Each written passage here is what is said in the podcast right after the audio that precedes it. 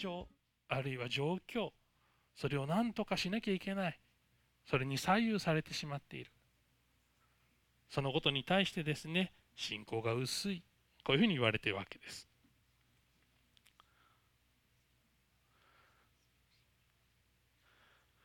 その上でですねイエス様はこういうふうに言うわけです。誠にあなた方に言います。もしからし種ほどの信仰を持っているならこの山にここからあそこに移れというならば移ります。あなた方にできないことは何もありません。こういうふうに言うわけです。まあ、からし種のような信仰っていうのをですね、まあ、あの例えて言ってるわけですけれどもあのからし種というのはですね、まあ、とてもちっちゃいものだというふうに言われています。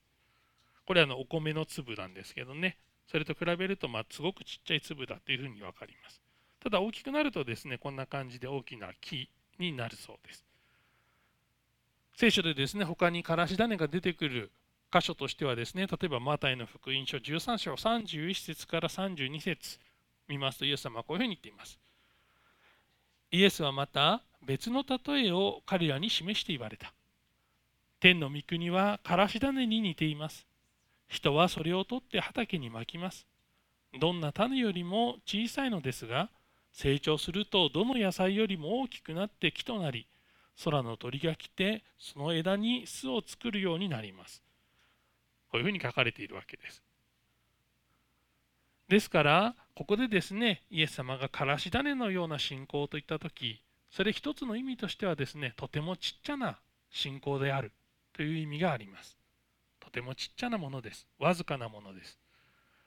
しかしですねそれを畑に一旦まくとどうなるかとても大きな木に育つ。そういったことを含めてですねおそらくここでからし種そのように言っているんだと思います。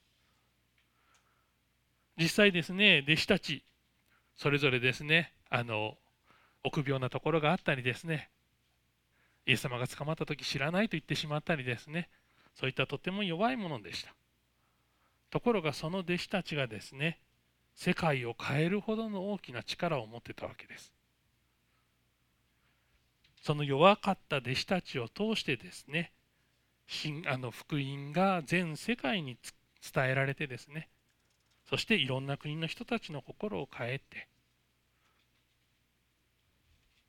そういった働きがなければ今の私たちも救いがないわけです。そのようにですね大きな力を果たしたわけです。それはですね弟子たちが優れていたからそういった人間の能力あるいは資質だったでしょうか。そんなことはないと思います。弟子たちはですねあの例えば弟子たちの多くは漁師でした。